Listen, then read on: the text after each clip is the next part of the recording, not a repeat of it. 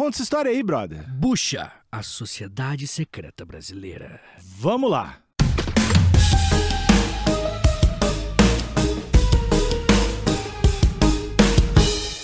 A gente fala muito, né, normalmente, né? De ah, maçonaria, né? É, Maçonaria. falo todo dia. Todo dia, eu também acordo, maçonaria. E aí você pensa sociedade secreta, os caras, né, e tal. Mas tem uma brasileira. Pois é, esse episódio eu não tava nem esperando. Você tava na lista? Tava na lista. Tava na eu- lista do meu coração. Ah, tá, mas não, eu não tava na nossa lista, não. Ah, tá. Então Eu tu tá, aí. tá inventando o episódio. Assista aí, Não, não, foi aprovado por nós dois. Não, não foi aprovado por nós dois. Gostei dessa atitude, porque é um episódio que não mexeu comigo. Mexeu comigo. Tá bom. É que eu- é um tema que eu conheci recentemente, na real. assim. Aham. É um lance de história que esse ano eu conheci. E aparentemente é gigante, assim. Ai, meu Deus! Aparentemente é uma parada que. que- Fantasma. Calma. Espírito. Não, Nick, calma. Nos cara. controla o mercado. Não, Nick, calma, calma, calma. Nos O que eu posso falar é. o agronegócio. o que eu- Ouvinte, ouvinte, assina o nosso canal Senão a bucha pega. no, no, no YouTube, assina no Spotify, dá cinco estrelinhas, Uh. comenta, compartilha, espalha pros teus amigos que Yes. vão querer entrar. Tem que assistir esse vídeo até o final pra entrar na bucha aí, tá bom? É, bucha é bom, né? Não tem. Não, Não, não sei. sei. Calma, calma. Não, não. Pode, tá- a piada coube. Tá, não não foi. tem sacrifícios. Não, não, não. Que eu sei. velho. Bem, Alexandre, hoje eu quero falar sobre um grupo de pessoas poderosas, Alexandre Níquel, que na história do Brasil, aparentemente, é, está por trás de muita coisa. Ai, meu Deus! É verdade. Bateu palma. Tá bom. É, Não sei se você lembra do, do Jânio Quadros. Algo. Quem se lembra dele? Sabe algo? Mataram, né? Não. Então ficou vivo. É algo, né? Pensando bem. Quatro né? anos e. Não. Deve ser o outro. Mas eles Não, andavam não. juntos, né, cara? Não, não. Foi logo na sequência, né? Não, não. O Gênio. Não, deixa eu falar, deixa eu falar. O Jânio Quadros, ele é um presidente que ficou pouco tempo. O João Goulart é, foi o presidente. é, João Goulart foi da ditadura, Ah. que foi tirado, tiraram- a ditadura tirou ele do poder. O Jânio Quadros, ele, ele, o, João, o Jango foi vice do Jânio, Ah, tá. que é a, a Janjan, né, que era os dois, né? O Jânio Quadros, ele ficou um pouco tempo no poder. Só que o, o Jânio Quadros, ele que, que tinha a música do Varre, Varre, Varre, Vassourinha, ele era um cara meio exótico, assim, meio diferente, proibiu o biquíni, meio louco, assim, é, meio, meio doidão. E aí, ele renunciou. Em 1961, se Foi algo estranhíssimo. Foi algo estranhíssimo. Você viu que eu sabia do Gênio? É, ó. E a renúncia dele foi logo depois, se não me engano, duas semanas depois dele ter dado uma medalha de. Um, um, Che Guevara. pro Che Guevara, uma medalha importante pro Che Guevara. E aí, quando ele deu essa medalha, ele escreveu uma carta, não muito tempo depois, eu acho que foram duas semanas ou algo próximo a isso, falando que forças ocultas estavam por trás e fizeram ele renunciar. É a bucha Uhum. ou é a CIA? Ou é os dois? Ninguém sabe. Mas muitos atribuem a bucha. Muitos atribuem que a bucha, que é uma sociedade muito influente, sociedade secreta, na história do Brasil, ela esteve por trás da renúncia do, do Jânio Quadros. Também dizem que o Jânio só deu um drama. Dizem que ele queria que o povo pedisse pra voltar. Porque o vice era o Jango. De esquerda, né? E tudo mais.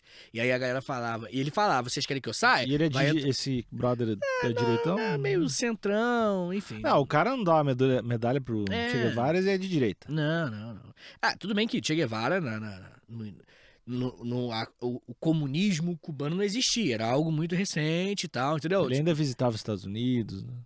Acho que não, acho que não. Não- Eu não lembro exatamente do- do- das datas, mas teve um, um- um período sim. A questão é que, quando ele deu essa medalha, ele teve que renunciar por forças ocultas. Dizem que é a bucha, essas forças ocultas. Bem, Alexandre, o que, que é a bucha? A bucha, ela é uma abrasileiração da Burschenschaft. Como é que se escreve bucha? Bucha. Bucha é a versão brasileira da Burschenschaft. Mas se escreve B-U-S-H-A? Não, não, CHA. Bucha, de Que- pura bucha. É, não, é porque Burschenschaft eram confrarias de estudantes alemães, Hum. tá ligado? Eles se uniam, eles eram brothers, estudantes se ajudavam, lance meio sociedade mesmo, né, e tal. Tá. É, é, e essas confrarias, um membro da confraria, que é o Julius Frank, que eu vou falar daqui a pouco melhor sobre ele, ele veio pro Brasil e criou a Bush. Uhum. Só que aí a Burschenschaft virou, Bush. Só bucha. Virou só Bush. E vamos ser sinceros que. Confraria já me traz uma coisa ruim. Pô, Ah, confraria me lembra Eu a acho- cara tomando IPA. Me lembra a cara confraria dos, dos charutos, cara muito hétero assim, sabe? Não, não, não. não Ah, entendi, é uma entendi. barbearia. É porque é a, é a degeneração da confraria, isso daí. Entendeu? Ah, porque a confraria na real é os brother. É um, um grupo unido que se ajuda mutuamente. E aí a- as variações são várias. Mas a confraria é uma união, é tipo uma guilda, tá ligado? Um bonde, um galero, Macrio. uma crew, justamente. Essa galera é uma confraria. E na Alemanha, os estudantes, eles tinham isso, né? E, e século XIX, né, Alexandre? Começo do século XIX é o período mais pica da história da Europa, que é iluminismo pegando fogo.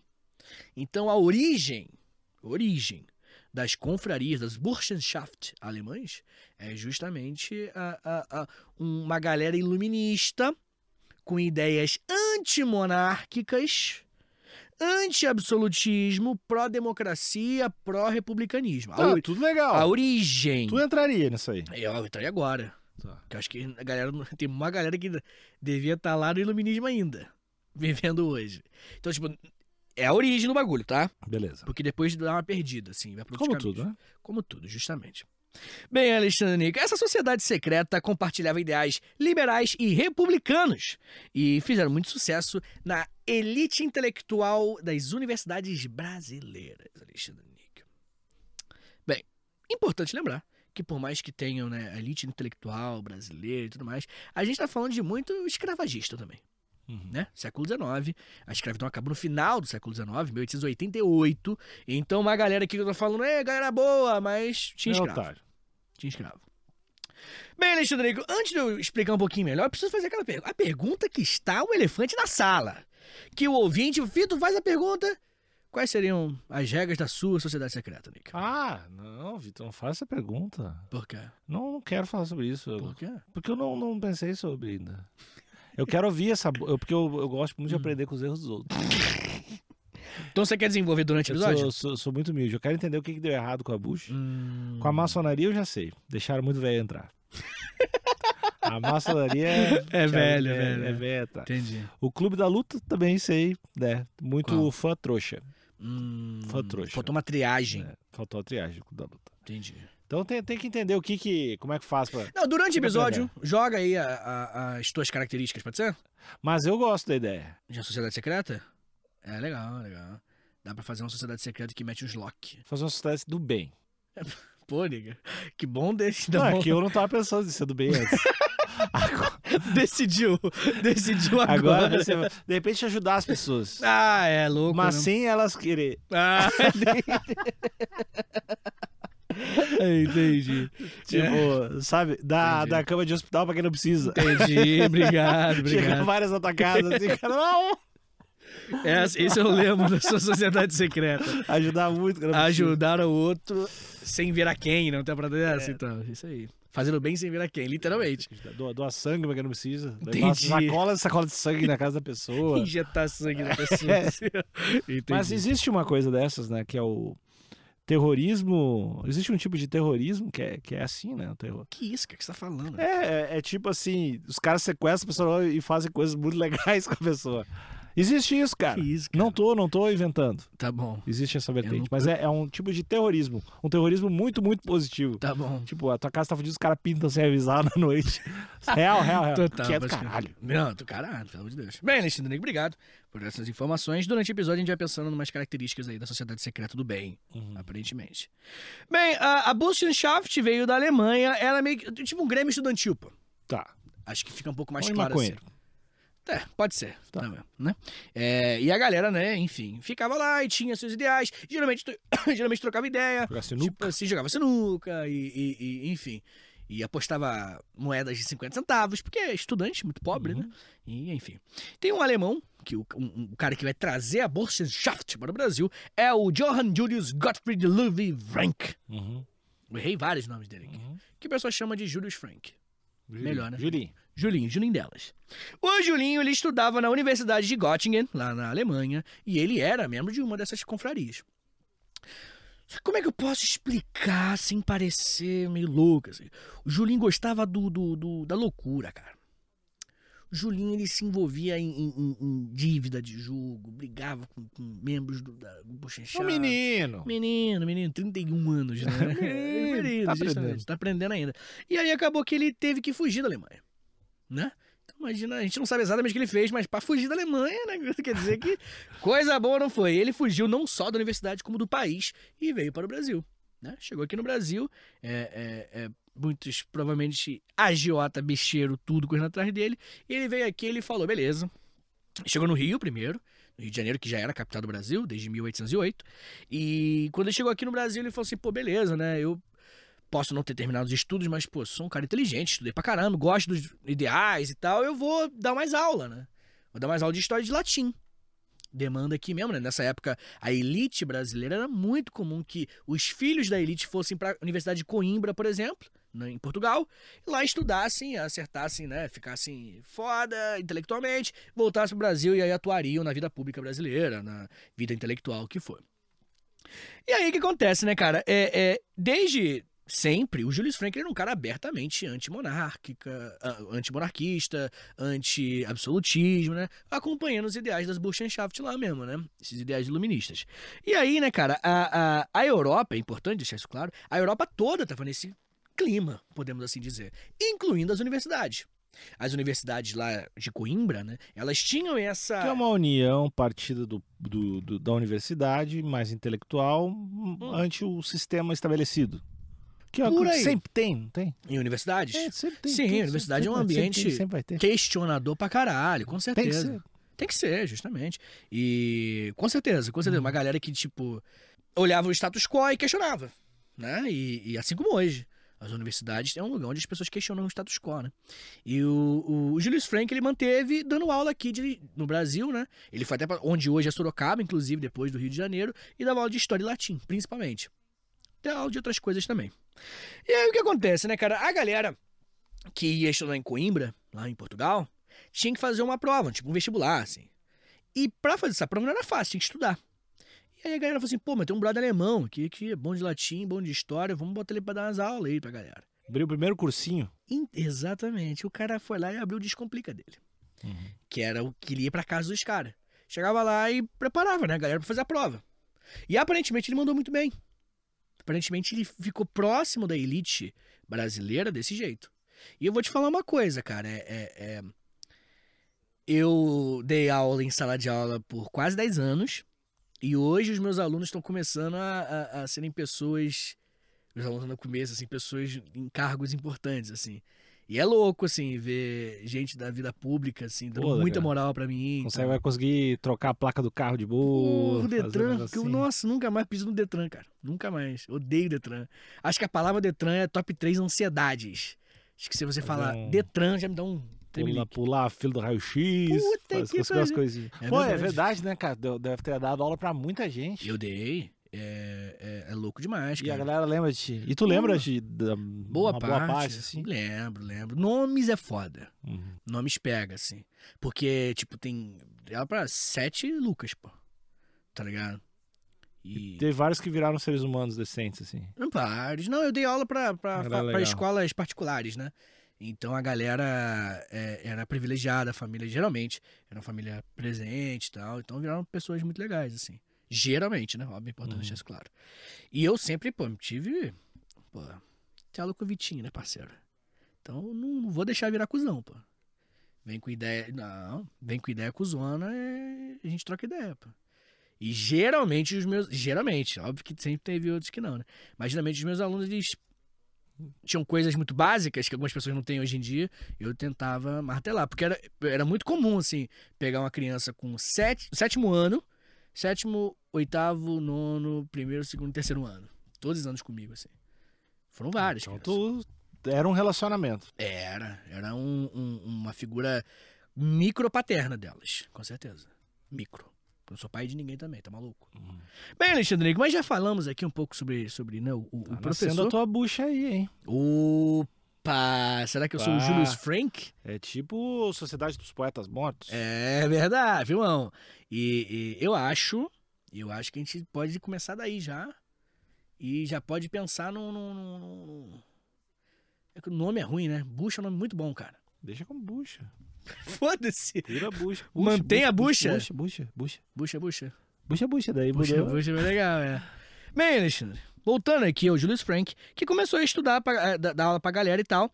Ele virou professor, depois, ele primeiro foi professor da- na- no, no cursinho particular dele, e depois algumas faculdades começaram a falar, qual é, Julius?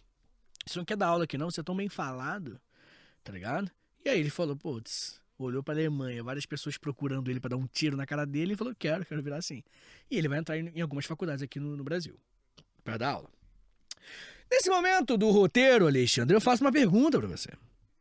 É uma pergunta pensando no adolescente, Alexandre Níquel. Existe uma fase da vida que, por eu ser professor, ela é um pouco mais presente na minha vida, que é a fase do estou saindo da escola. Mas ah, quem não trabalha com educação é uma parada que a gente meio que apaga, porque é um momento desgraçado. É um momento que você pensa, eu só tenho uma chance, né? Uhum. O pensamento. E a realidade não é assim. Quando você sai da escola, você tem, você tem milhões de chances, mas a sensação é, eu tenho que acertar. Qual vai ser a minha profissão pro resto da minha vida? Não é isso que dá, a É sensação que horrível. dá? É, hor- é desumano. é desumana a pressão, é- é- faz muito mal. E eu sempre conversei com os meus alunos sobre isso, mas eu queria saber dessa mente, essa criança aí que tá aí dentro. Menino, né? Nesse menino, a menina Lê, né? É. Menina Lê, qual sugestão, qual dica você daria para um ouvinte, que alguns são muito novos, ouvinte que tá saindo da escola? Faça, Escola. faça administração. Tá vindo forte. Não, acho- eu acho legal, acho legal pra caralho. Mas não, não é isso que eu, não é isso que eu disse. Eu acho que esse é difícil não ter esse Hum. esse desespero, né? Essa sensação de que agora agora tá valendo. É agora ou nunca. É, agora diria tá Luciano. Huck. Eu acho que É normal sentir isso. e, e também tem uma parada. Eu acho que se tu começou a fazer um curso e tu já tá, sei lá, como fez 70% dele e ele não é horrível, eu, Termina. eu, é, eu falaria pra concluir. 70%? Se tiver uns 70% ali, fa- falta um ano. Eu falaria, acaba, um acaba ano, essa porra. Um ano acaba, é. É, Falta um ano acaba. é. Eu falei porque eu acho que tem um lance de habilidades complementares, tem, tem- enfim, tem uma parada ali e é legal. E se você for preso, você tem um lugar específico na melhor, uma cadeia melhor. Tem muita gente que faz, muita gente, muita gente que faz 70% do curso. E Conheço gente que fa- ah, acabou a, saiu da faculdade faltando um semestre em medicina. Tem, tem gente que isso é foda, né? Mas assim, saiu, ia fazer, tava faz, faltava, sei lá, um semestre pra se formar em medicina e decidiu virar produtor musical. Mas aí foi, um- foi um grande acerto, virou um grande produtor musical. Que bom. Mas eu, eu diria pra. Eu, minha dica seria conclua o curso, ele já tá quase nos finalmente. Sim, mas a pessoa que tá saindo do- da escola ainda. Eu diria também que faculdade não é tudo. que Boa. existem vários de repente tu quer existem vários trabalhos e existe uma, uma economia de muitas coisas que tu aprende em um ano, em seis meses. Existem muitas profissões, muitas paradas legais, principalmente relacionadas à tecnologia. Ah, mas é foda, como é que tu vai vencer esse desespero de, de tu ter que decidir, né, cara? Tu, obviamente vai pensar, não, não preciso decidir, mas ao mesmo tempo o Queria. mundo diz que tu, o mundo diz que tu precisa, né, cara? É. É um momento muito desgraçado. É, o que eu acabei fazendo psicologia, né, cara? E tu largou em quantos períodos? Faltando um semestre. Ia ser muito foda. Não, eu fiz, eu fiz, sei lá, uns dois anos, eu acho. Caralho, tu fez pra caralho. É. Faltavam Mas- dois. É, Acho que quatro, psicologia, é, não acho sei que se é- são quatro ou cinco. Aham. Mas eu, eu tinha uma, um sentimento muito claro de que o curso era muito legal, mas eu não trabalharia com isso, assim. Ficou muito claro pra mim. Tipo, como? Você- Não, é assim, porque o- o psicólogo tem várias formas de atuar, né? É, mas eu, eu, eu me via mais como sendo psicólogo de alguém. E aí eu pensava assim, pô, velho, eu acho que eu não, não, não vou ser um psicólogo de alguém. Hoje em dia eu acho que eu seria um ótimo psicólogo. Eu acho que eu seria um psicólogo muito bom. Mas na época eu achava que, pô, eu não me via trabalhando com isso. Uhum. Me via mais, sei lá, uma parada mais artística, talvez. Uhum. E aí fui pra outros lances. Mas, Beleza. Mas eu não sei, cara. Eu não, sei como. Porque a, pre- a pressão é muito foda. O que eu posso, é dizer, muito foda. eu posso dizer é. É, eu acho que talvez focar em. De repente faz um curso de uma outra parada menor antes de fazer uma faculdade, talvez. É isso? É. O que, que tu faria Eu se tu tivesse sempre, que começar de novo? eu sempre dava a mesma sugestão para meus alunos. Eu acho que ajudei muita, muita aluno aí a dar uma iluminada, assim. Tirar um aninho? Não. Não. eu- Vários não podiam, pô. Tinha uma galera que podia. É, que era escola particular, achei que Não, alguns. ah, Não, mas mesmo assim, dentro da escola particular existem hierarquias claras, assim. Aham. Tem gente que pode tirar um ano sabático. Eu falava pra. A partir do segundo ano do ensino médio. Eu falava, minha sugestão é. Pega uma semaninha com o trampo do seu tio. Pega duas semaninhas com o trampo do teu pai. Pega uma semaninha com o trampo da tua mãe. Pega uma semaninha com o trampo da prima da tua tia. Exi- Uma semaninha em vários trampos. Entende o que, que é trabalhar. Existia um lance eh, que rolava nos shoppings e também. Eu não sei como é que acontece hoje. Se existe era Hum. aqueles negócios de feiras de profissões, lembra? Ah, rola. Eu participei de vários na escola, pô. De tu, tu ir lá e trocar uma Sim. ideia. Sim, uma boa também. E isso é legal. Com certeza. É bom pra caramba. definitivamente. Só que assim, cara, é porque existe um- uma atmosfera no trabalho que você não entende até trabalhar. Entendeu? Uhum. É uma nova faceta do seu psique, tá ligado? É, Aproveitando que você é, vê é que psicologia. é muito desgraçado também, porque dentro de, pô, sei lá, tu vai ser um arquiteto, tem tanta. Qualquer profissão que for escolher vai ter tantas Isso. ramificações. Então, E então. aí tu pode entrar numa, numa empresa de uns filha da puta. E... Então, então, é, é- é isso que eu tô querendo dizer. Quando eu, eu lembro de uma aluna, muito claramente, a Luana, né? eu lembro de nome. A Luana, que não faz tanto tempo, acho que dela em 2018, assim, terceiro ano, ou algo do tipo. Ela, Beijo, Lu. Um beijo pra Luana. Ela seguiu essa dica e ela ficou duas semanas trabalhando no salão da tia, coisa assim. Hoje ela tá presa. Virou traficante. brincadeira. Ela, ela falou, professor, eu não posso trabalhar sem fazer nada, assim. Que ela falava que ela ficava atendendo, né? E por algum, tipo, um período considerável de tempo ela tinha que ficar parada. Tá ligado? E eu trabalhei na, em loja de roupa já, vendendo, né? E era isso mesmo. Eu acho que é, assim, eu entendi perfeitamente, porque eu passei por coisa parecida, tá ligado? Quando era novo, eu ficava esperando, assim. A vida. Fazer alguma coisa pra eu agir. E o relógio não passa. E aí eu. A ansiedade batia no teto. E ela também compartilhou isso comigo. E aí eu falei, eu entendo pra caramba, porque eu já passei por isso. E naquele momento, eu tinha decidido que eu não podia trabalhar com algo passivo. Eu precisava trabalhar com algo que eu ia e eu fazia, e, entendeu? Onde eu falasse, onde eu agia, assim. Porque algumas pessoas, muitas pessoas, elas gostam de trabalhar com coisas tipo assim. Trabalha muito, muito com a parada que ela não gosta tanto, sai do trabalho, Uhum. vive a vida e é feliz. Tem gente que consegue fazer isso. Eu não conseguia. Eu não conseguia separar. O meu trabalho tinha que ser legal, cara. Entendeu? E aí eu descobri isso trabalhando, pô, numa loja de roupa. Devia ter 19 anos, sei lá. E ela descobriu aos 16, meus 17, não lembro. Entendeu? Tipo, então um pouco antes, ela já entendeu algo com essa experiência profissional. Então é importante, cara. Tá ligado? Diria, duas então, semaninhas, tua- uma O teu semaninha. lance seria ter pequenas experiências profissionais. Frilazinho. Ganha 50 conto ali, 30 É, ali. Descarrega um caminhão. Descarrega um caminhão, foda, ajuda- descarrega um ajuda- ajuda caminhão. uma parada ali. Todas essas experiências que furam. Fala a- com os, os tios, amigos, os tios dos amigos. É, troca ideia. Qual é? Pô, na moral, tem como desenrolar. Só porque eu quero entender ainda o que, que eu quero. Uhum. Tenho certeza que uma galera fala, porra, galera pra quebrar uns galhos, pra mim carregar uns negócios, limpar um bagulho pra mim, de graça. Acho que se eu nascesse outra vez, se eu pudesse escolher essa, essa minha rotina, não, esse caminho de Aham. vida, eu adoraria ter a, a coragem, a disciplina e a inteligência de de repente trabalhar num restaurante de auxiliar um Bom, meio ano. bom. Eu acho que seria minha escolha, assim, trabalhar num restaurante, se eu conseguisse trabalhar de auxiliar num restaurante que fosse. que tivesse al- alguém meio que mandando fazer, meio men- Aham. mentoria, assim, acho que seria um. Sim. Puta. Tu acha que ia É te fazer bem? Eu acho que pra mim é o equivalente ao lance de. O, la- o lado bom do exército, que é o lance de disciplina, de, Hum, de entendi. entender umas paradas de organização, de, de entender o valor do trabalho, de entender a, é louco, administrar tempo. Não, e é louco como, tipo assim, existem coisas muito fundamentais em qualquer emprego, mas nenhuma faculdade, nenhuma escola te prepara. Que é horário, tá ligado? É, pre- se preparar antes, Aprender a aprender. aprender a aprender. Existem coisas muito fundamentais, relações sociais. Aquelas de soft skills. Isso. E se você, cara, você. Pô, eu, eu uso, dando aula, eu usei coisas que eu aprendi Como músico como também. músico, como vendedor de roupa, trabalhando com AutoCAD, entendeu? Tu, fiz muita coisa já. E tudo isso com certeza influenciou. Eu sei que influenciou. Uhum. É louco isso. Eu acho que essa é a dica principal pro ouvinte que está saindo da escola. Não fique desesperado, porque está tudo bem em nada estar bem. Show? Bem, Alexandre, já conversamos muito. Não aguento mais E falar o da minha Bucha? vida. Pois é, a Bucha.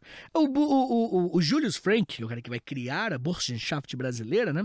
Ele é um cara que justamente ele vai ter uma moralzinha lá dentro das universidades brasileiras, porque é importante lembrar que as universidades brasileiras estavam nascendo nesse contexto. Eram recentes, tinham pouquíssimas universidades brasileiras, e dentre elas, em São Paulo, tinha uma que o nosso querido Julius Frank, ele já era professor. Ele então vai começar a falar o seguinte, chegar pros alunos, pô, sabe lá quando eu tava lá na Alemanha, tinha Burschenschaft, aí os alunos, que isso? Ele, pô, era uma confraria. Aí os alunos, bucha, bucha, foda. E aí os alunos foram comprando as ideias. E ele foi guiando e tal. E acabou que foi nascendo a própria bucha brasileira mesmo. É, a, bruxa, a bucha não tem uma data exata, acho que é importante deixar isso claro. Década de 1820, 1830, algo do tipo mesmo, né? Mas ac- acabou que eles continuaram. No início, a bucha era mais focada num aspecto interessante, que era quem tem dinheiro doa pra bucha e quem não tem vai lá e pega a doação. No começo era essa.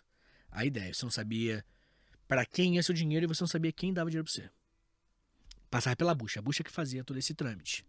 Tá ligado? Uhum. Pra fortalecer a galera. Basicamente era essa a ideia. E isso já foi rolando. Em 1841, logo no começo da bucha, o Julius Frank faleceu. E é até interessante que quando ele morreu, é, onde, onde era enterrada a galera dessa época, A galera se 1840, deu conta que ninguém recebia. Era só o cara que pegava. o chão dele desse tamanho. Não, não, não. É, é, o que- quando, quando ele morreu, a galera percebeu que ele era protestante. E no Brasil era uma raridade, né? Um protestante nessa época. Todo mundo era católico. Tanto que quando a galera. Ele, ele iria ser enterrado no cemitério dos aflitos. Que é um cemitério onde todo mundo era enterrado, né? Católico e tal. E aí os estudantes conseguiram correr atrás, com a bucha envolvida, para fazer é, enterrá-lo dentro da faculdade de São Francisco. E até hoje tá lá, o túmulo dele No pátio. não sei onde que fica, mas tem o, o, o túmulo do Julius Frank. Que os alunos com a bucha envolvida conseguiram.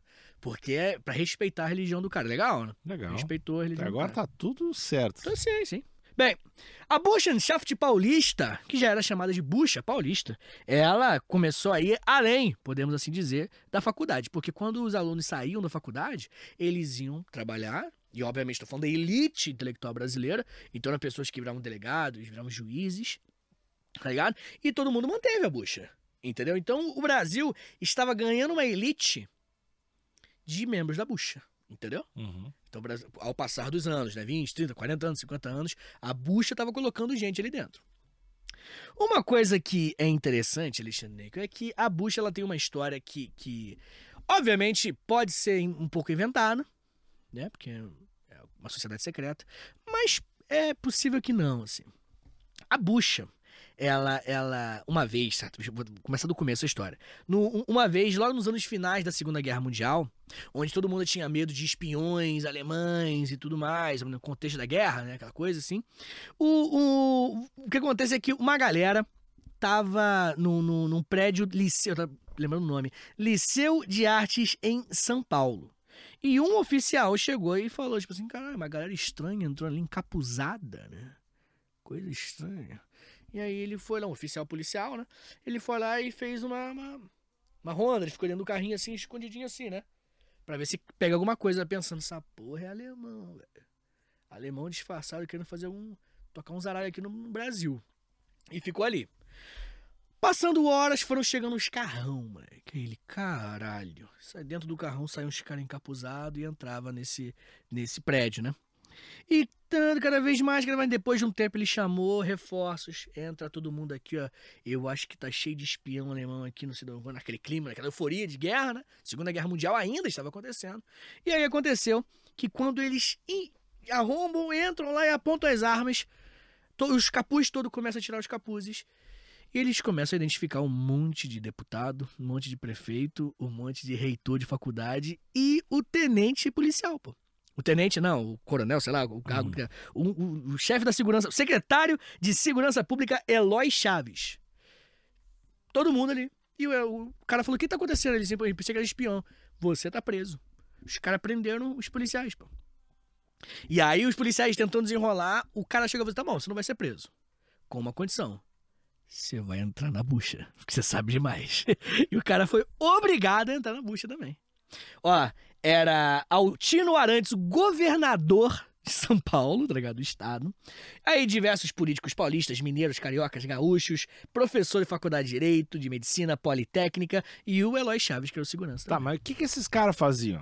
Não, eles eram a sociedade secreta que tinham. Eles vi- vieram da faculdade, Tá, até eu entendi. eles se tornaram pessoas poderosas, né? E Uhum. da elite, e eles tinham a sociedade secreta, pô.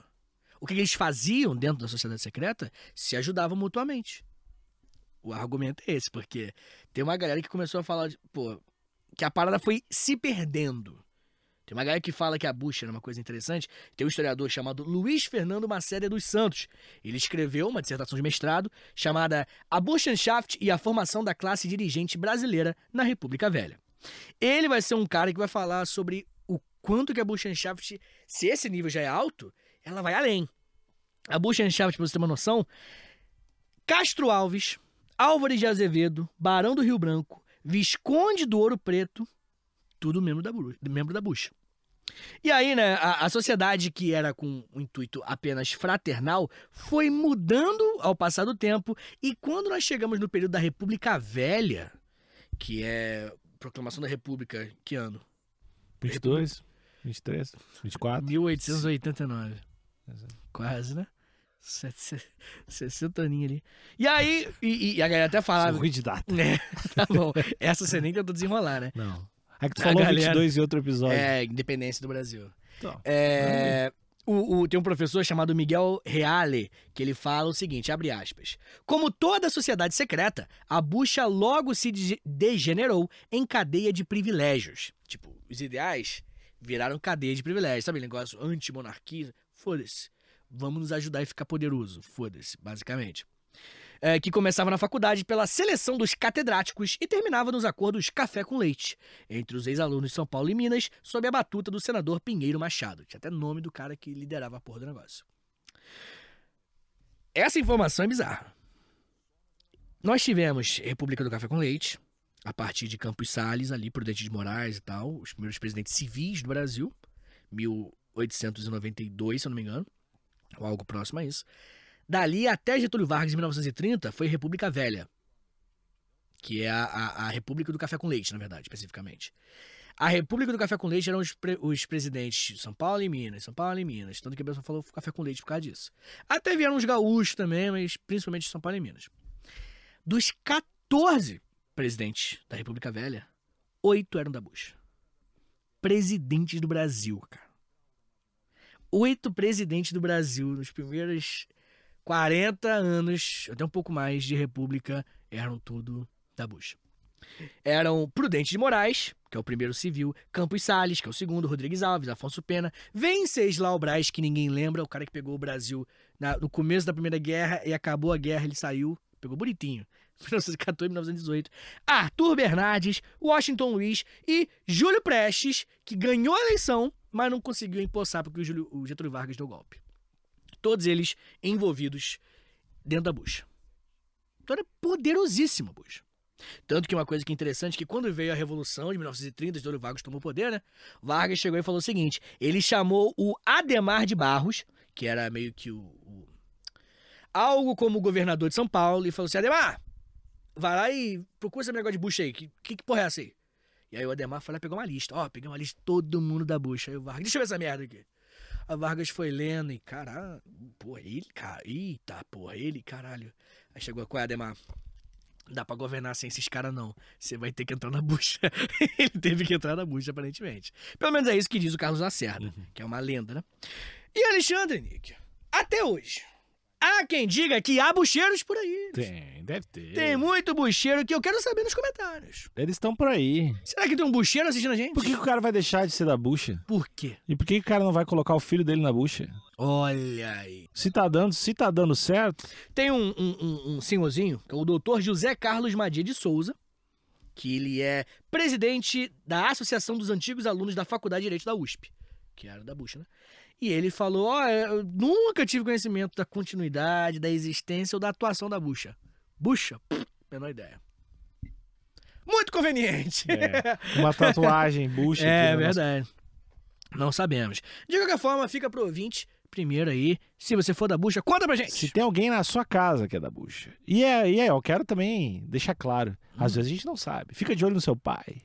Fica de olho na sua mãe. Quem sabe seu pai não tá traindo sua mãe. Ele tá É. na bucha. Ou tá fazendo os dois. É, dá pra fazer. Os moleques É. gostam.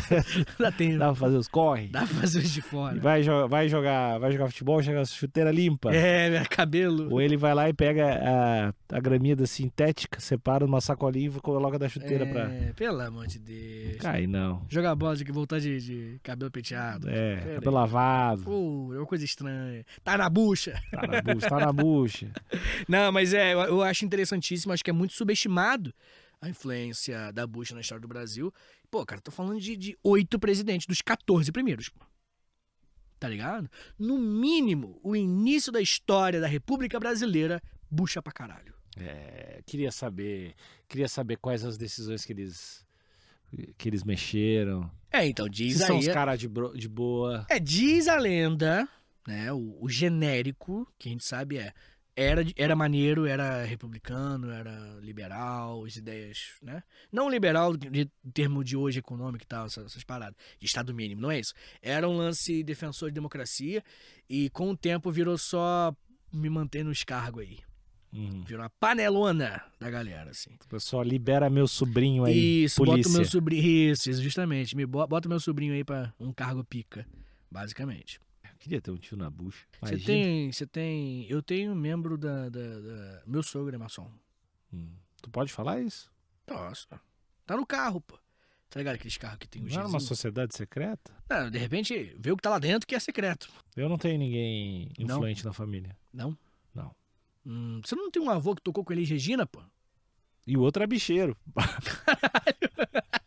Eu não tenho avô poderoso. Não, mas não É. era, né? Fudido. Mas músico. É. Entendi. E é bicheiro mesmo?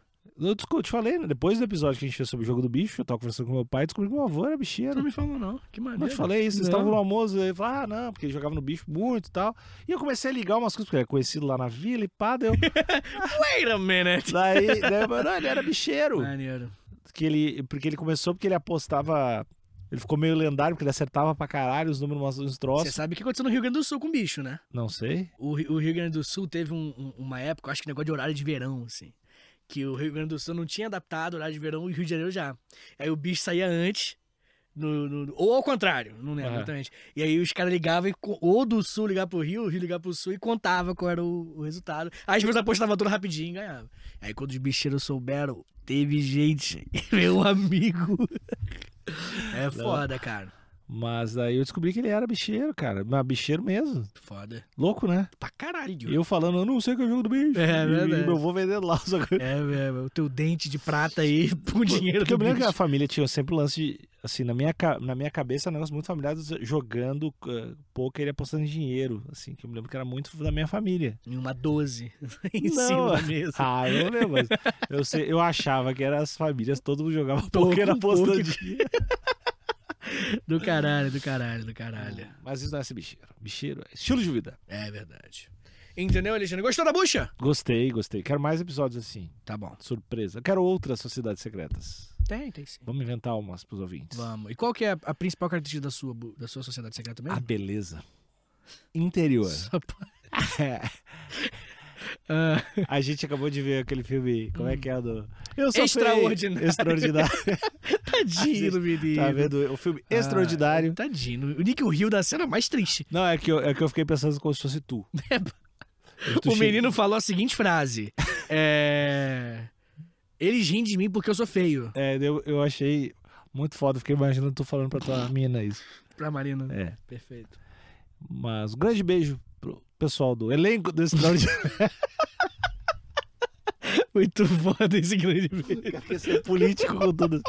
Grande abraço pra todo o brasileiro, todo mundo que trabalha com audiovisual, essa indústria machucada aí.